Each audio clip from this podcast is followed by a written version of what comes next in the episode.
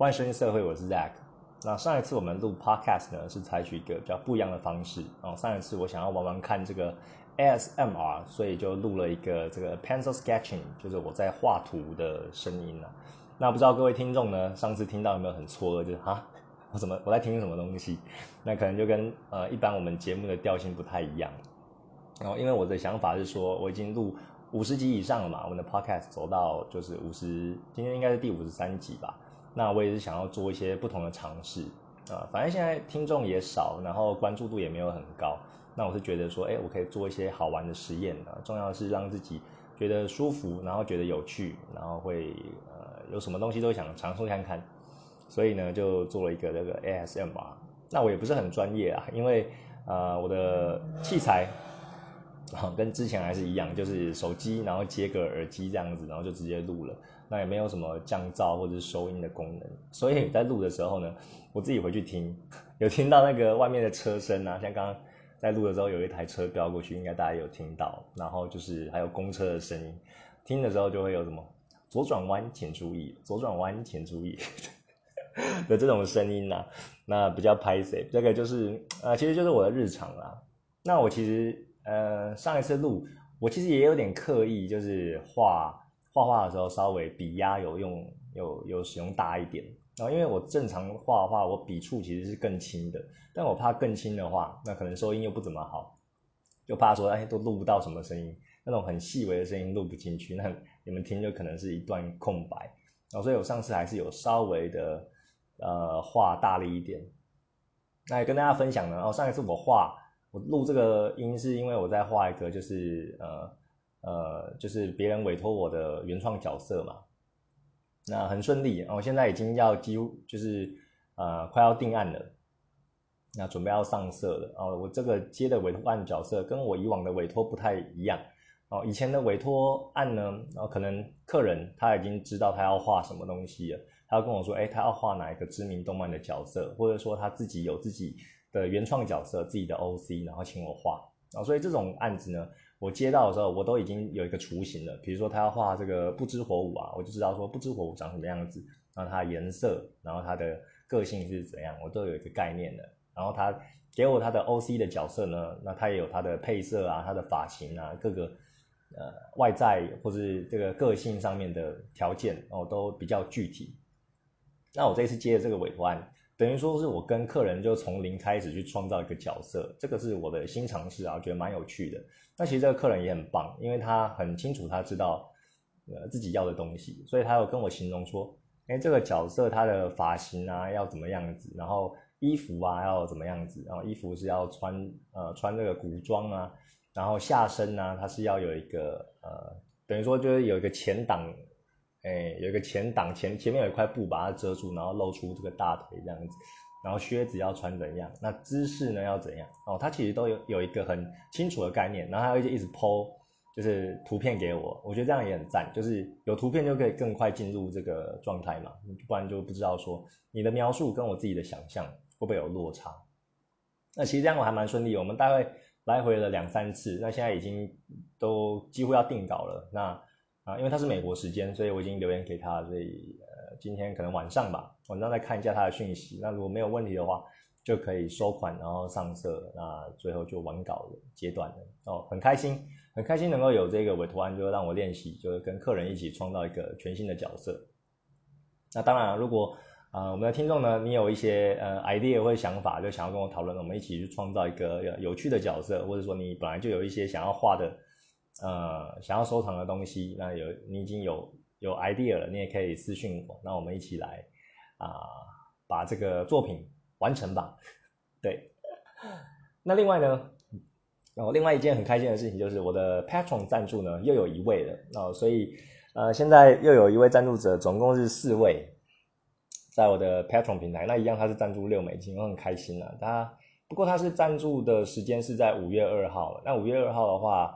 啊，我四月的奖励就没有办法领到了啊，因为四月的奖励我们是那个五月一号扣款嘛，所以五月一号前呢，哦赞助的话才会得到这个四月的奖励哦。每个月每个月的月份的这个扣款的时间都是下一个月的呃月初，那我发放奖励的话就是呃下一个月的大概四号到六号之间哦，所以像这一次四月的奖励，那大家要获得的话，就必须在五月一号前就加入。那我就是呃五月四号就是今天哦，今天稍后我会把我的奖励就是发送到这个 Patron 平台上面。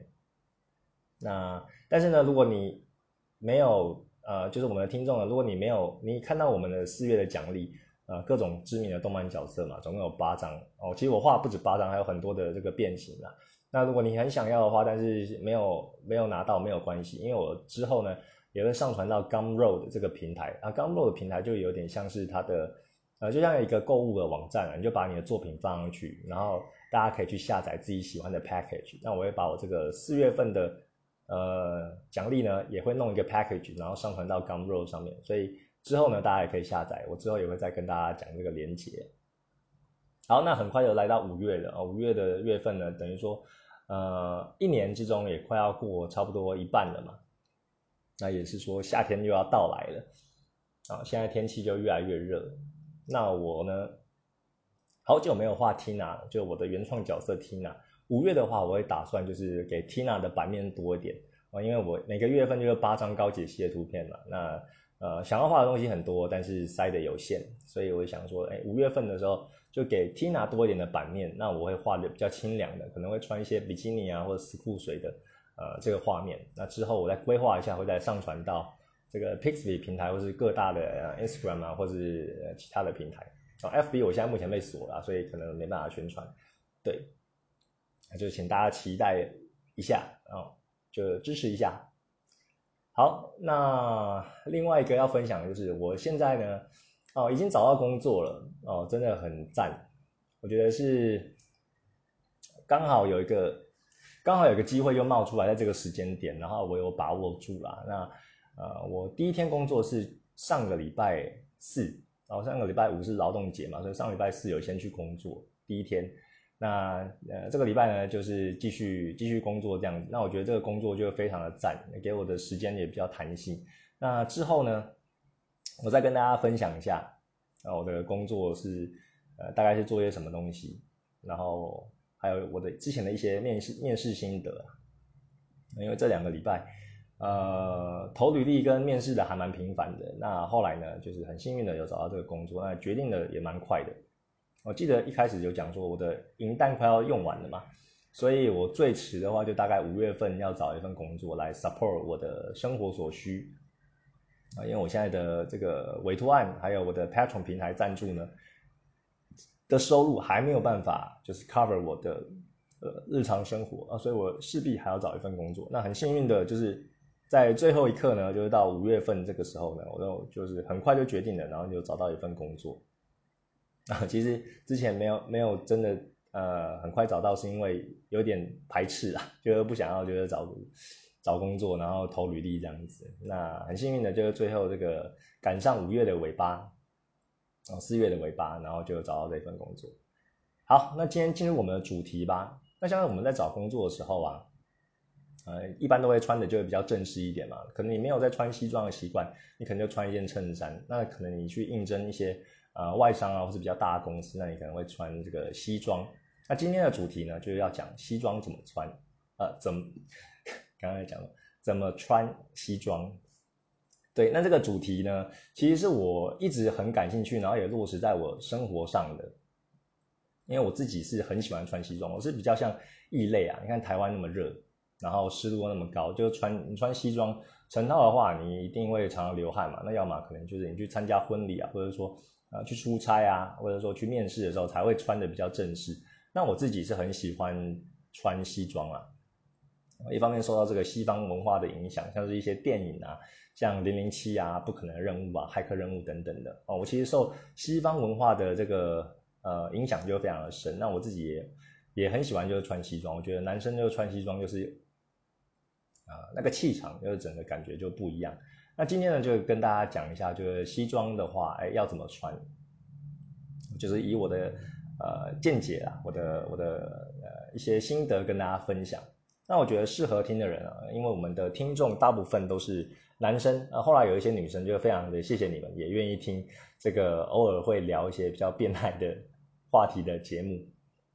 然后但是大部分还是男生啊。我现在目前看大概是呃后台数据是六十几趴的男生，那其中有大概二三十趴是这个没有没有显示就是男生或女生的，所以呢，我就假定哦，可能听的人大部分都男性。那我觉得。呃，你适合什么样的人会听这一集的内容呢？哦，关于穿西装这件事啊，第一个就可能你对于穿搭或对于西装穿搭有兴趣的人。那第二个呢，可能你本身就是公司也要穿一些就是套装，或者是说穿一些衬衫。那你去要去见客户，那你见客户就是要体面一点嘛。那要怎么穿来穿的好看，要穿的专业。那第三个呢，就是像我之前一样，就是在面试嘛，面试就常常要穿这个套装呢，就啊跑到各个公司，然后去面试。那再来呢，就是你可能偶尔会参加朋友的婚礼，那你可能一般没有穿这个西装或者穿衬衫的习惯，那你穿起来就很别扭，会太大件啊，或者看起来很很浪啊，或者说太紧啊，啊不太知道要怎么样啊去打理自己，然后也是很适合听，就偶尔一次这种参加婚礼的这种啊这种人也很适合听。那再来呢，就是约会的人，因为我相信还蛮多女性就还蛮喜欢就是看自己的另一半。就穿这个衬衫的，或者穿西装，啊，常常在这个电影然后偶像剧就看到，哇，虽然好像正太正式的出现在我们的日常生活，有一点不协调，但是啊，对于这种就穿西装的人，还是会有一种向往跟想象嘛。啊，有些人就是西装控，啊，像我自己也一样，我自己很爱穿西装。那我喜欢看的女生呢，我也是喜欢 OL 型的，就女生穿那个套装啊，非常的正哦，会总会让我多看几眼。啊，或者说那种空姐的制服啊，然后那种制服类的啊，我会觉得很打动我的点啊，会有是我的菜。对，所以这几种人呢，啊，如果你们有兴趣的话，就可以继续往下听。那如果你，呃，对，好，那我们就开始吧。那我就很先简单的讲一下，从这个上身啊到下身，然后再到外套这个顺序来讲啊，因为其实外套我后面讲的是因为。台湾天气热，然后你有时候面试的话，其实也不一定要穿外套，像现在夏天嘛。然后有时候我们穿的整套太正式的话，你反而看起来会很菜哦。所以呢，基本上你只要把这个衬衫跟呃下身的西装裤就打理好了，就啊等于说完成了八九十 percent 的啦。那除非呃天气比较冷，或是秋天的时候啊，或者稍微有点凉意的时候，你外面再搭个外套。那外套要怎么搭呢？后面会讲解。好，那今天进入我们的呃上身的部分。那上身呢？呃，我们就是要穿衬衫嘛。那衬衫的话啊，我这边有一个，呃呃，有一个点要提醒的，就是说，哎，你穿衬衫的话，你里面有穿衣服，那里面这件衣服一定要是素色的，那一定要，呃，基本上我都是选择白色啊，就是不要再有其他的颜色啊，因为我们像衬衫最保守的穿法就是。你选择安全色就是白色、灰色，或者是呃浅蓝色哦，或者浅粉红色，就是这这几种这种比较素面的。那你里面那一件呃 T 恤呢，哦一定要比外面的还要淡，那基本上就是白色。那我我的最高原则呢，就是里面那一件啊一定是穿吊嘎，因为它其实还是会有点透嘛，你穿衬衫还是有点透。那透的话，你看到里面就是穿一件这个就是 T 恤呢，还是。还不到就是完美的阶段，然后虽然你穿里面穿白 T 就是很完美，有时候我也会这样穿的，但是还还差那么一点点。所以如果你要精益求精的话呢，啊，我建议里面就全部都是穿这个白色的吊嘎哦。你可以，如果你一到五都要上班的话，你就买个五件啊，或者或者一打之类的啊，你就每天就不用想，就就直接这样穿就好了。那这其实也是我现在的穿搭的风格啊。对，那如果没有白色吊高的话，你就用白色的 T 恤吧。那这边就是禁忌，就是你里面的那一件就完全不要有任何的图案哦，这个是大忌。就你里面穿那个图案的话，你外面穿衬衫的话就会透嘛。比如说你里面穿这个呃前面有画一个吉他，然后写个热音社，可能是你大学时候参加这个戏服，你穿在里面，那你外面再套个衬衫呢，它白里透，白里透吉他 的热音社，看起来就是很很不专业啦，然后就是。嗯，对，对，就是就是不要这样穿了。嗯，好的。那另外还有一点要提醒，就是衬衫部分啊，另外一点就是说，不要穿短袖哦，不要买短袖的衬衫哦，因为正常的呃，正式的这种呃套装呢，其实衬衫它统一都是长袖，这个短袖的是因为呃有些热带国家像在夏威夷一样太热了，他们后来才改良成就是比较短的衬衫，然后甚至还会有一些花色。那但我们一般的衬衫呢，呃，就是不要买短袖的。哪怕是夏天，你就是把袖子给卷起来，你可能卷三折，卷到大概手肘的部分，那你不要完全就是，呃，直接买一个短袖哦，短袖是看起来是不不正式的啊，相对于长袖来说。那另外呢，衬衫的挑选，衬衫的挑选，呃，我觉得呃很多的细节啊，在这边就不要讲太太多，可能资讯会爆炸，但是我觉得有一点的话，你就是要看你的腰身。对，如果你真的要挑的话，你就会看腰身跟看肩线啊，肩线不要太窄，会太窄的话看起来会 gay gay 的，然后太宽的话看起来就是很浪，就像老人一样。那另外一点就是很重要的腰身，腰身就是要做一点设计，呃，腰身要稍微收一下，不然的话你，因为有些人是倒三角形的嘛，哦，像我也是有一点倒三角形，就是呃上宽就是下窄，就腰腰会比较收一点。那这有时候这衬衫就很难买啊！哦，你买了之后，你的肩线是差不多合的，但是你的腰就会啷啷的。那有时候你腰要紧了，你上半身就会太窄哦。所以这个部分啊，两个选一个的话，一定要选一个。我其实我就是选呃腰身会比较比较合适的啊，因为我其实也没有说专业到每一件都要去拿去给别人改。呃，有时候就是。呃，看不同的店家，然后去试穿，然后其实我很还蛮常就是去试穿衣服的。那我穿的就觉得，哎，这整体的型就看起来有合的话，那就就会挑啊。有一些差别就没有关系啊。所以刚刚说这个肩线跟腰身一定要选的话，我会选腰身为主为主要的啊选择。那刚刚说到花色啊，呃，保险的色系，我就是说万用色就是白色啦，然后再是这个浅蓝色。然后甚至浅灰色，然后再就浅粉红哦，都我觉得都都浅色居多。如果太黑的话，会给人一种就是沉重沉重感，而且穿不好的话，就可能有点像黑社会啊。所以这边就以简单好穿的这个穿搭颜色，你就选这个淡色系的。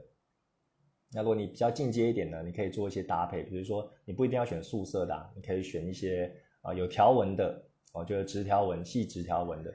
或者说有一些呃呃格纹，我觉得就稍微有一点不正式了，啊，但是格纹你可能 casual 一点的话，就也可以穿。那另外就是这个点点的也可以。那基本上我的衬衫，我自己个人啊，我还是都会选素色的，因为我要做一些呃变化或造型的话，我会在领带上面做变化，我不会在衬衫比较不会在衬衫上面做变化。这边跟大家分享。好，这个就是衬衫呃衬衫的部分。好，那接下来讲完衬衫，我们来讲一下领带。那领带的话，这边有一个大忌，就是切记不要买玩具领带。那什么是玩具领带呢？玩具领带就是有拉链的那一种，然后它就是让你不用学怎么打领带啊，就直接给你套上去，然后拉起来就好。啊，我我对我对玩具领带就非常的感冒。然后像我自己很常买的衣服，我其实都我不会去什么太高级的啦，就是说在那种。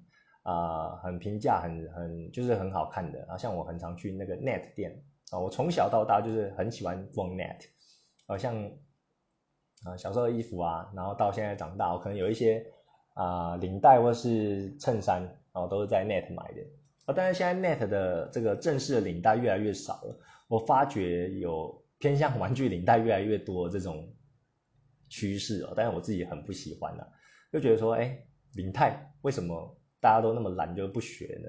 哦，其实大家可以转一个观念，就是你学了一下，呃，你学了一次，你基本上就是会，啊，它就像有点你以前学那个家政课嘛，家政课有人会学做这个提拉米苏啊，会做这个编织啊，那教你怎么打领带，或教你怎么打童军绳，你就把它当做一个，呃，可能你不常用，你就当做一个冷知识学起来好了。而且现在网络上有很多不同的打法啊，有一些就是更简单打法，你就可以就可以成型的，不用花太多脑筋去记。然后有一些就是很很专业、很 old school 哦，很 classic 的那种打法哦，也有教。啊，网络上都有那种呃以图示来教你的那种领带，所以不难学啊，你自己稍微 Google 就好了。那我觉得啊，不要玩具领带，要要自己学打领带的好处是什么呢？哦，先讲玩具领带的缺点啊，第一个，呃，它的脖，就是它看起来就是很像玩具嘛，就是如果你可能走路就是有有风吹来的话，可能还会看到你后面那一节这个玩具领带的拉链，那我觉得就非常的丑啊。然后或者说你打到这个呃脖子这边，然后它跟衬衫的那个领片有时候会露出那个那个拉链的部分，那也是非常的丑。那第二点呢，啊，其实是重点，就是说不要玩玩具领带的原因，就是它的长度基本上都是不能调整的，啊，它长度都是固定的啊。但是我们人呢，有高矮胖瘦都有哦，你有身体躯干比较长，然后也有比较短的，那你不同时期也有不同的体态啊，你可能有时候会稍微胖一点，那有时候又会瘦下来，啊，但是领带它就固定的长度在那边，所以你没有办法调整到你要的。这个长度，那个是一个致命伤，对，等下也会讲说打领带的位置，这个就是我不推荐就是玩具领带的呃原因。好，那接下来就讲到这个领带的位置哦，常常很多人，我觉得很多人不知道哎，就打领带，你那个领带下面不是那个箭头嘛？那个箭头要在哪边停住比较好？哦，这边啊，它是有一个规定的哦，你领带的长度呢，它箭头的。啊，箭头的那个顶点啊，最理想的位置就是在你的皮带中间那个扣环的正中间。哦，最理想的位置是这一个。如果你太高的话，啊，或是太下面，会造成两种情况。第一个，你太高，因为它的领带它是大大部分都是一个箭头状的嘛，那那个箭头就有点像是哎引导引导，就是呃看到你的人他的视觉会往哪个位置带。啊，所以如果你的领带打得太短的话，那人家看你的话，他就会顺着那个领带的呃箭头视觉引导，就引导到你的肚子上。你好像就在跟大家说：“来哦，来哦，快看我的肚子哦！” 就你的领带就指着你的肚子啊，那这样子是不太好的。那如果你指你的领带太长呢，长到就指到你的呃下半身呢，然后就是你的下体，那也是好像在引导别人说：“来哦，来看我的下面啊的这种感觉。”那。也会看起来就很浪，很没有精神了。所以理想的领带的打法就是介于这个皮带的扣环的正中间，然后是最好的。那另外呢，领带的宽窄也有也有呃，也可以代表说你不同的个性。然后像呃年轻人会可能会比较喜欢就是窄的，那可能你年长的比较稳重一点，你再选择稍微就宽一点的。那这个其实因人而异啊，因为我。我也是，我自己的渐变也是这样子，从窄到宽。那我以前也是，呃，有一个比较错误的打法，就是我会选择就是很细很窄的。那很细很窄的话，其实给人的印象就是会比较，哎，会比较轻浮，然后会有点这种牛郎的感觉。那我觉得是宽窄适中就好了。当然有一些很窄的，就是也是一个 fashion 的象征哦，那可能是呃比较潮流、比较时尚的。那如果你是要比较正式、比较稳重的话，可能就不适合。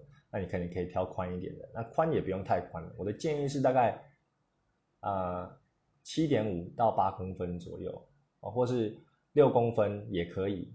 这这种宽窄度，我觉得是还蛮适合的。好，那刚刚说到这个衬衫上面，我是不做这个花色的变化嘛。那像这个领带的话，就会有很大的弹性给我去做啊。第一个就是你的颜色的选择，那一样安全色。啊，安全色就是啊，深蓝色、黑色，然后红色，基呃或者是灰色啊，基本上就是这几种啊。对，那跟衬衫的搭配有一点就很重要，就衬衫是浅色的话，你领带就搭配深色；那衬衫是深呃深色的话，你的领带就搭配浅色，就是把那个对比做出来。那领带的呃花纹的选择呢，也是有几个安全的可以选哦，最常见的就是素色嘛。那再来就是你可以选一些有条纹的啊，然后再来就是啊可能会选一些有点点的啊，对，就是基本的点点就好。那如果你是要比较活泼的场合，或是比较像那种主持人啊，或是呃想要彰显你个人特色的，你就可以选一些有纹路的，像现在有很多什么，嗯，上面会有什么画一堆小企鹅的，或者说那个驯鹿的等等，那个就可能比较。啊，比较文青一点，然后比较活泼一点，对这个选择，你就到时候玩出自己的花样，可以再去再去选。那如果你是想要一般场合万用的话，那基本上就是素色跟条纹，然后是首选。好的，那上半身讲完了，我们来讲一下下半身。啊，下半身的话，我觉得裤子非常非常的重要。然后有时候我觉得它的重要性，甚至比就是上身还要更多一点。啊，因为有时候你看，呃，上半身就穿的好好的，但是下半身的裤子就很浪啊，或者说它的裤口的裤管的长度就不合时宜，那就是很可惜啊，就是非常的可惜。裤子的挑选呢，呃，我是基本上我是会就是上宽下窄。哦，就是上面就是正常的宽度，然后慢慢到裤口会收，就会收的比较小一点。那但是我收的话也是收的刚刚好，不会让你就是不舒服。哦，一个判定方式就是说，你蹲下的时候会不会就很卡很憋？哦，那样就不太好。这个也是我以前常犯的错啊，因为我以前呃喜欢买这个窄管裤嘛，那窄管裤就买的太紧，那我整个就是裤口，哎，就是小腿的话就基本上就贴着裤子的。那后来回去看一下以前的照片，可能就觉得不太美观，而且会太紧的话就感觉有点娘了，对，有点 gay gay 的。那呃，我觉得就是刚刚判断就是说，哎，你可以蹲下，就是呃，会有一点不方便，但是不会到就是非常卡啊，我觉得还 OK。那另外就是说，呃，也不要选择太松的哦，因为你太松的话，你下面就整个呃。整个那个裤裤口的那个袖口都在都在都在晃动，都在呃风来吹来的时候就一直就一直晃动嘛，那会看起来很很老人啊。会穿太大件的话像老人啊，穿太小件的话会觉得呃太啊太憋呃也不舒服。对，基本上就裤子的版型是占了下身百分之九十 percent 的重要性吧，我觉得。那再来就是裤口的长长度了。然后刚刚说，裤口的长度呢，最理想的是啊，你穿皮鞋的话，就是在刚好就是切齐你皮鞋的上缘哦，不要整个盖到皮鞋，但是也不要呃离皮鞋太远，然后就不要就是刚好就是好像那个那个那个空间很微妙，就是刚好倾到啊，刚好倾到你皮鞋上面一些。哦，可能亲到一些这个呃打结的地方哦就好了，对，这样子会保持你的腿型看起来比较修长，然后裤口也不会太长了，太长就会感觉很没有精神，然后太短就是会感觉，哎，你是没钱买裤子，想要买那么短，或者说你是长太快的这种感觉啊，对，那裤口的长度就大概是这样啊，其实我裤子也不会买。啊，我我裤子也不会去改说它的宽度啦。那我，但是我一定都会改裤口哦，因为裤口的话，每个人的身形不一样。那我其实有时候去 Uniqlo 或者说去 Net 店就是买的话，那我都会请他改我的裤口，改到我适合的长度。对，啊，基本上裤子就这样子。那另外呢，啊，裤子我觉得，呃，如果你要更精进一点的话，就是最棒的是，啊，裤子要有压线。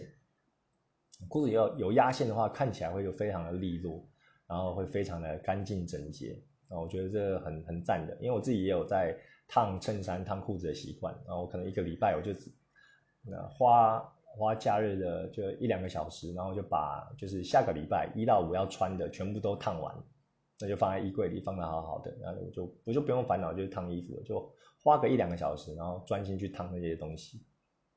啊，裤子我也是有烫的，所以我我的裤子是有烫线的。对，啊，裤子就讲到这里，那再来就是袜子，袜子。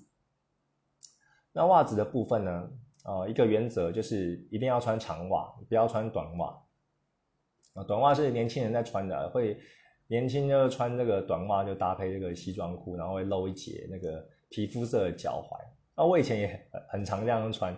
但现在可能长比较大，就觉得哎，这样穿就可能有点，呃，不太适合。我还是比较喜欢就穿这个长袜。然后现在我的裤子也几乎都，呃，我的那个袜子也几乎都是长袜了。那长袜有一个原则，你要多长嘞？呃，刚刚说裤子嘛，裤子你已经呃呃讲好这个裤口的长度了。那长袜你要多长？就是说，你就想象一下，你自己如果在坐在椅子上，然后翘脚的时候。你翘脚，那个裤口不是会跑上来吗？那你跑上来，你的长袜就刚好盖住，盖到你那个跑上来的位置就好了。就是你翘脚这样子，还不会看到你的皮肤，那就是 OK 了，那就是够长了。对，刚刚好的的长度就可以。然后如果你翘脚之后，你那个长袜不够长，那还是会露一小截皮肤的话，就代表说啊，你的袜子可能要再选长一点。嗯，对，那袜子大概就是这样子。那袜子也是，呃，我觉得袜子跟领带一样，也是可以表现你自己个人特色的一个呃画布。对，基本上大其他的部分都差不多固定的，但是你可以表现出强烈个人特色，就是可以在领带上面下功夫，或是袜子上面。啊，有些人会选择就是呃。比如说红色的袜子啊，或者说有一些点点，会有一些呃呃刺绣的这个袜子，然后去展露他们的个性。啊，通常是可能设计师或是又或是艺术家会比较多了。那啊，如果你也有这样的想法，那不妨在这边做一些呃小小小的就是变化。对，那但是也是看你的场合啊。如果你是面试，或是看你面试的公司是什么，然后或者说呢，看你的场合啊，也也许有时候。不一定要那么花巧啊，有时候一小一小点点的这个不经意的设计，然后画龙点睛就可以了。好，那接下来我们讲到皮鞋，好，讲到鞋子，我我直接就就讲了，就是皮鞋啦。我觉得西装就一定要搭配皮鞋。我以前是会搭配，偶尔会搭配这个球鞋的。我觉得说啊，自己有那种混搭的 feel，就还蛮潮的啊，以为自己是穿搭达人。然后，但我后来。也都没有在就是西装穿皮鞋，除非啊我很赶要倒垃圾来干嘛？对，那我以前会这样搭，会这样搭皮鞋，呃，会这样搭那个球鞋，也没有到很多次啊，基本上就很少很少的次数。啊，因为我还是觉得自己穿皮鞋的那个身体，呃的曲线，腿的曲线是非常啊非常好看的。你皮鞋搭西装裤就就是赞的啊，简单就是这样讲。对我现在也是这样子。哦，基本上有时候我假日的话，我也是会穿衬衫跟皮鞋，就是我等于说一到七天的穿着都差不多啊。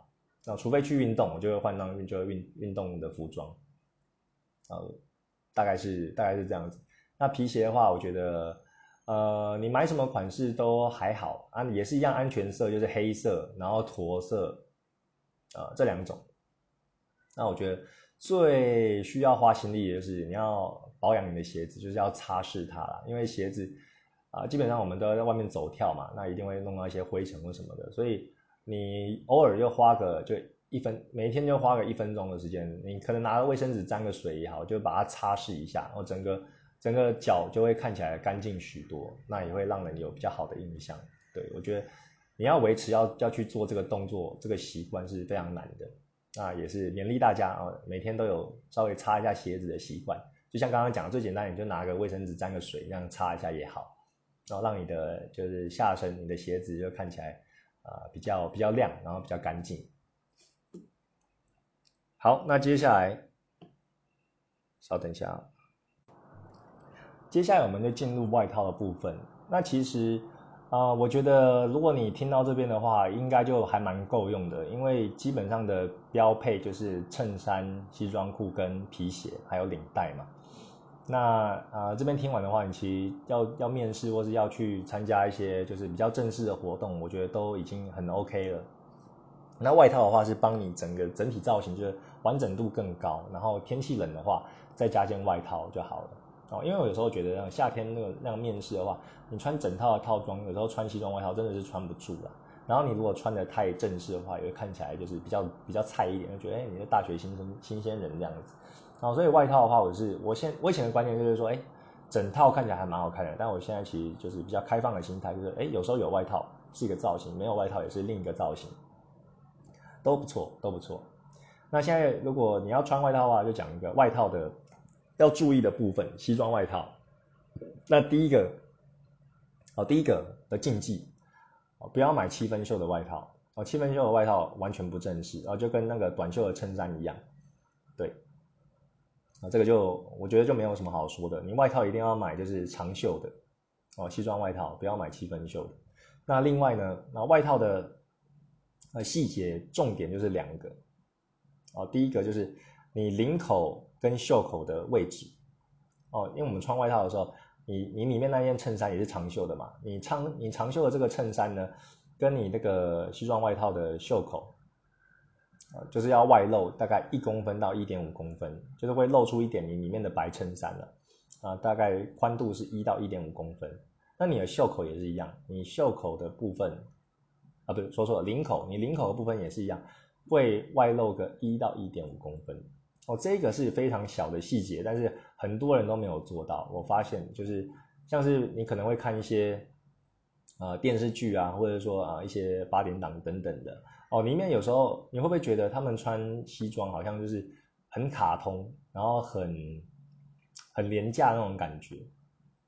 那就是他们不会穿这个西装，然后不知道怎么穿。那这些小细节，像刚刚说这个袖口跟领口。为外露的部分，这个也是有考究的。那外国的正式穿法就是这样子哦，你必须让你的啊袖口跟领口露出来哦，这个是重点。好，那另外一个第二个重点就是扣子的扣法非常重要。我发觉这个也是很多人就是没有去注意的啊，很多人不会去在意这一点，尤其是年长的人也是也是不太知道要怎么做。那这个要怎么注意呢？啊，这边就讲一下。外套的扣子呢，呃，基本上，呃，外套的话，它前面的扣子都会有两颗，啊，有时候会到三颗。但是我们扣扣子的话，就只有上面那一颗会作用，好，下面两颗的话，基本上是完全不用动它的，它就等于说是一个装饰而已。那我们一般在站立或者走路的话呢，呃，只要扣上面那一颗扣子就可以了，千万不要扣到下面。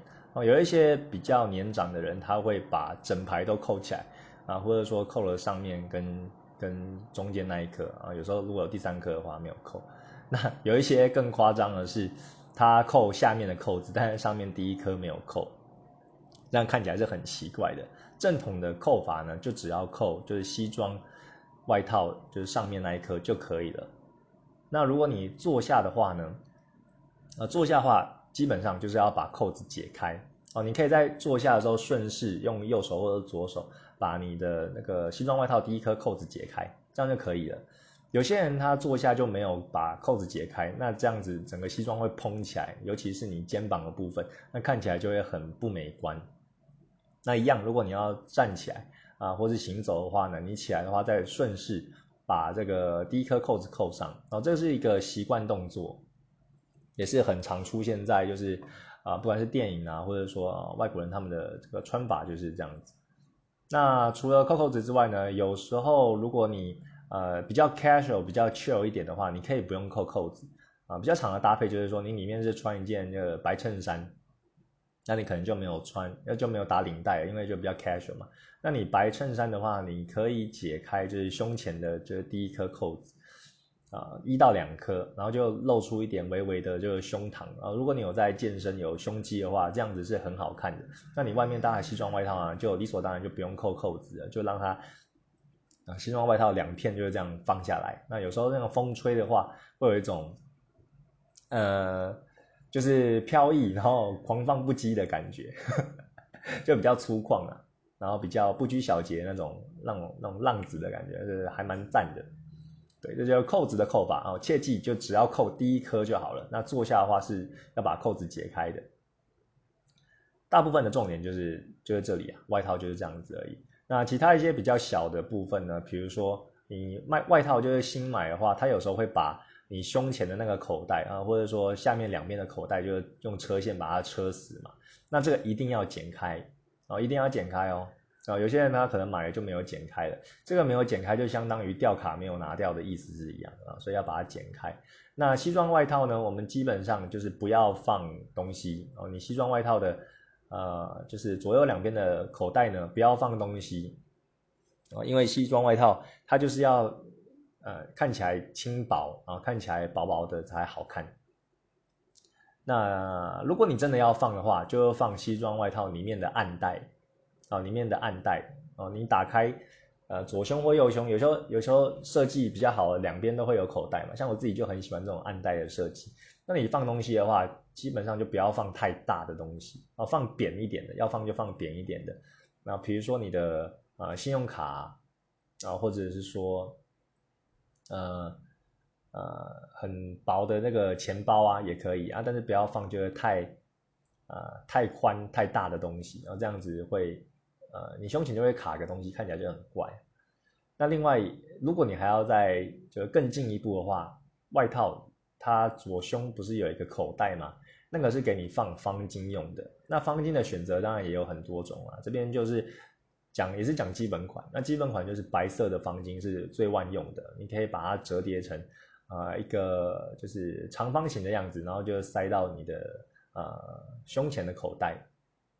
那白色呢，给人一种就是呃专业的形象，然后也很简单啊，不会踩雷啊。如果你要玩更进阶的话，你也可以选择一些呃有花纹的，或是比较呃有特色的图案，那可以放上去。那方巾的打法也有非常的多啊，的折法也有非常的多。那这边就是先以这个简单的长方形放进去为主。对，如果之后各位有兴趣的话，我会再录一集，就是啊西装更进阶的穿法。好的，那今天就是大概跟大家分享一下我穿西装的一些心得，然后还有跟大家说，哎，如果你穿西装的话，要注意要怎么穿啊，可以穿得更好看。因为我发觉很多人不穿西装，一方面是台湾就是会比较呃湿气比较重，然后比较热，可能穿不住嘛。那一方面也可能会觉得说，哎，这种东西自己可能用不到，或者说你的经验可能不是很好，就呃买了之后基本上就可能大学毕业，然后要去面试的时候，那时候才会买西装。然后或者说，呃，你用到的机会就只有参加别人婚礼的时候啊才会穿得到啊，一般就是收在衣柜的某个角落。那呃，你那时候买呢，可能也没有太多的这个啊穿搭的经验啊，或者说不太了解就自己的身形，那可能就随便买一个就是套起来还 OK 就去参加了。那没有感受到那种诶穿出自己的帅度的感觉，那我觉得很可惜啊，我觉得。如果男生啊有机会的话，一定要自己试试看，就西装的穿搭，然后会有发觉就另一片好玩的这个呃，就另一部分好玩的地方啊，很推荐给大家。那最后还是要讲一个，就是说，呃，如果不管是穿什么衣服啊，我觉得首要的条件就是呃，要保有健身的习惯，就是要有好的体态哦，真的是。这个是讲再多的穿搭，或者说再多的建议，都比不上你好的体态来的重要。因为你穿，呃，你有一个好的体态，你就会变成衣架子嘛。那你哪怕只是穿一件呃素 T，很平很平常、稀松平常的衣服，那看起来也是会非常的好看啊。甚至呃不需要穿到西装啊，就是会成为这个瞩目的焦点的。那也期许大家就是可以。好好的锻炼自己的身材，那这样子啊，其实不一定要穿西装，穿什么其实都很好看的。好了，那今天就跟大家简单的分享，呃，西装怎么穿啊？我穿西装的一些心得。那今天的节目就到这里喽，拜拜。